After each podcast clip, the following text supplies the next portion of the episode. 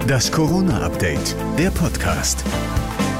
Hallo zusammen, heute ist Dienstag, der 22. Juni und hier kommt für euch eine aktuelle Folge des Corona-Updates, der Podcast mit dem Nachrichtenstand von 14 Uhr. Ich bin Thorsten Ortmann. Hallo. Nur noch 455 Neuinfektionen an einem Tag. Das ist doch mal was. In NRW sinkt die Inzidenz auf 8,2. Darum blickt jetzt sogar Dr. Uwe Jansens von der Gesellschaft für Intensivmediziner bei NTV etwas entspannter auf die Lage. Da kommt uns zugute, dass wir die Impfungen am Start haben und vielleicht, wenn wir glücklich sind, Ende September sogar die meisten äh, Deutschen durchgeimpft haben. Und das wird uns tatsächlich vor einem etwas äh, schweren Verlauf einer vierten Welle schützen. Und deshalb gehen wir nicht mit großen Sorgenfalten in den Herbst, aber warnen immer noch davor, im Moment zu locker äh, mit der Situation umzugehen. Darum warnt die Bundesärztekammer auch vor Urlaubsreisen in Länder, wo die Delta-Variante grassiert.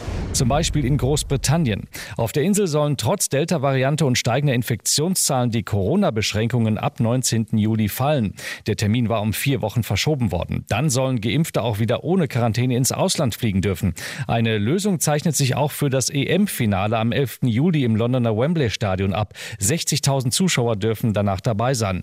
Die strittige Quarantäneregelung für WIPs und Medienmitarbeiter soll dabei nicht gelten. Damit könnte eine Verlegung vom Tisch sein.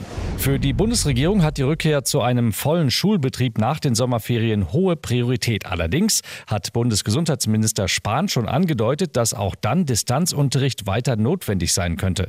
Ines Weber vom Bundeselternrat hat die Bundesregierung darum aufgefordert, die Schulen jetzt schon auf den Herbst vorzubereiten. Die Eltern brauchen Perspektiven. Das Lüftungsanlagen endlich mal eingebaut werden, worüber seit anderthalb Jahren gesprochen wird. Man ist von Ex-US-Präsident Trump in der Corona-Krise ja vieles gewohnt. Er wollte Infizierten Desinfektionsmittel spritzen oder sie von innen mit UV-Licht bestrahlen. Und dazu passt auch diese Meldung der Washington Post. Danach soll Trump zu Beginn der Pandemie ernsthaft darüber nachgedacht haben, infizierte Amerikaner auf die Guantanamo-Insel zu verfrachten, also da, wo sonst Terroristen festgehalten werden. Andererseits, wer fragt, ob man einen Hurricane mit einer Atombombe stoppen kann, dem ist auch das zuzutrauen. Das war das Corona-Update vom 22. Juni.